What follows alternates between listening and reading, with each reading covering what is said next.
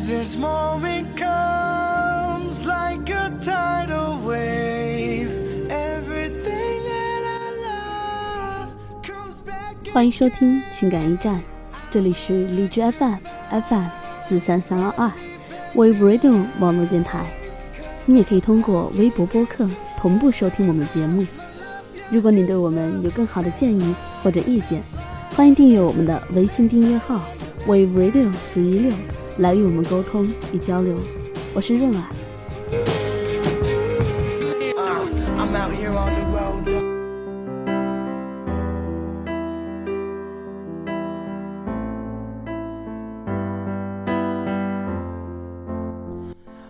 我想要把 K 小姐的故事完整的写下来，因为随着时光的流逝，我会先开始忘记一些细枝末节，然后是许多重复的情绪和感受，接下来是几个关键的转折点，到最后就是整个故事。K 小姐的记忆当然会比我更清晰，也会比我长久，但最终的结果都一样。人世间最可怕的力量。是时间，我坚信这一点。从哪开始呢？就从 K 小姐去相亲的那天开始吧。K 小姐和前男友分手已经三年了，期间亲朋好友介绍了不下二十个男人和她相亲，都无疾而终。这次是哥哥的同事的朋友介绍的，某大学的在读博士，恰巧。K 小姐也在那所大学读 MBA。我当然不可能知道两个人见面的细节，不过第二天来上班的 K 小姐明显心情雀跃。趁着午休的时候，K 小姐迫不及待的和我诉说了她对那个男人的好感。这就是传说中的一见钟情吗？我惊呼：“我觉得是。”K 小姐的眼睛笑成两道弯月，甚至拿出手机里的男人的照片给我看。看见 K 小姐幸福的模样，我也很为她高兴。接下来都是好消息，K 小姐和对方进展迅速，几乎隔天就见一次面。两人踏遍了厦门岛以及周边的名胜古迹。每次我们聚在一起聊天，K 小姐都甜蜜的但克制的规划着她和爱人的未来蓝图。她说她想要个小宝宝，非常非常想。我们说想嫁人喽，K 小姐不好意思，脸慢慢红起来，神思不知道飞到哪儿去了。后来有一阵子我忙了起来，不免忽略了 K 小姐。有一天碰到 K 小姐办公室的同事，闲聊起来大家的近况，对方说 K 小姐和她男朋友分手了，让我大吃一惊。找到 K 小姐询问细节，她说觉得在一起挺辛苦，分手又复合。再分手，闹了好几次。现下是冷静期，俩人互不联系对方。K 小姐说，她自尊心很强，又有点自卑，遇上问题就会把自己像个蚌壳一样，砰一声关起来。就算他想关心，也无从入手。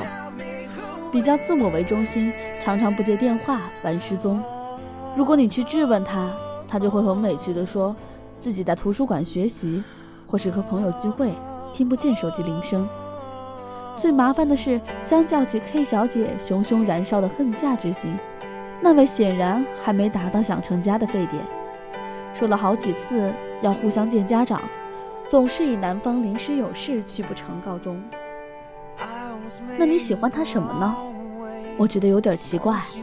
他有那么多缺点，还不能给你任何承诺，你跟着他做什么呢？K 小姐不说话，很久很久以后才回答：“我只是觉得，我以后不会再有这样好的机会谈一场恋爱了，我不想留下遗憾。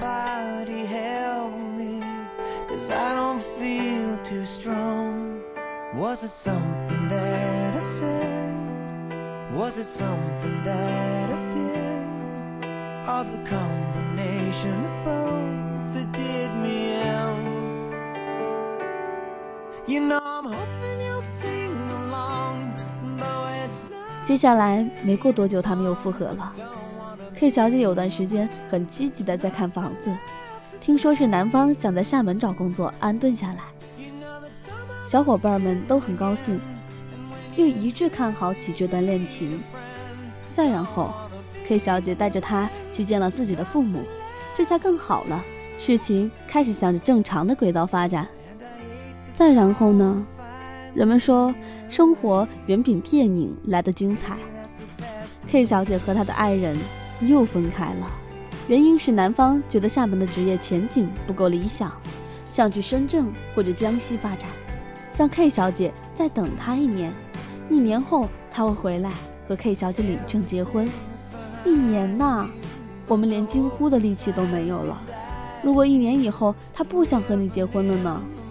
这句话问不出口。如果一年以后你对他已经没有感觉了呢？这句话也问不出口。一年会发生多少事你知道吗？这句话一样问不出口。一年后你已经二十九岁了，如果不成，你觉得自己在经历这样一段感情之后，需要休养多久，才可以开始一段新恋情？而时光飞逝，你还有多少青春可以等待？这句话。更是完全问不出口。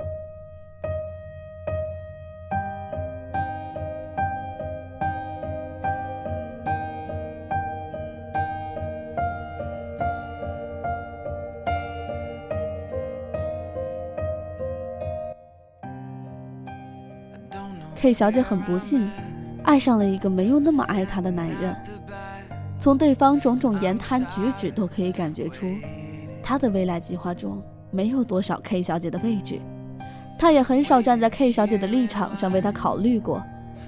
很多时候都是 K 小姐在一头热，可是他又那么爱她呀，爱到明明知道结局不会太好，还是想要抓住那百分之一的希望，爱到天真的以为只要努力付出，努力为对方打算，终有一天，也许对方会感动到为他留下来。可那也仅仅只是感动而已。很早以前，我就想对 K 小姐说：“如果你发现自己已经吃了一个臭鸡蛋，实在没有必要把它吃完。”可是 K 小姐将它演绎成：“是的，我知道这是个臭鸡蛋，但我害怕，如果我不把它吃下去，将来连臭鸡蛋都没得吃了。”我明白那种心情，所以我也只能无言地看着他一口口吃完一个臭鸡蛋，然后吐得七荤八素。倒地不起，这就是爱情，我们都知道。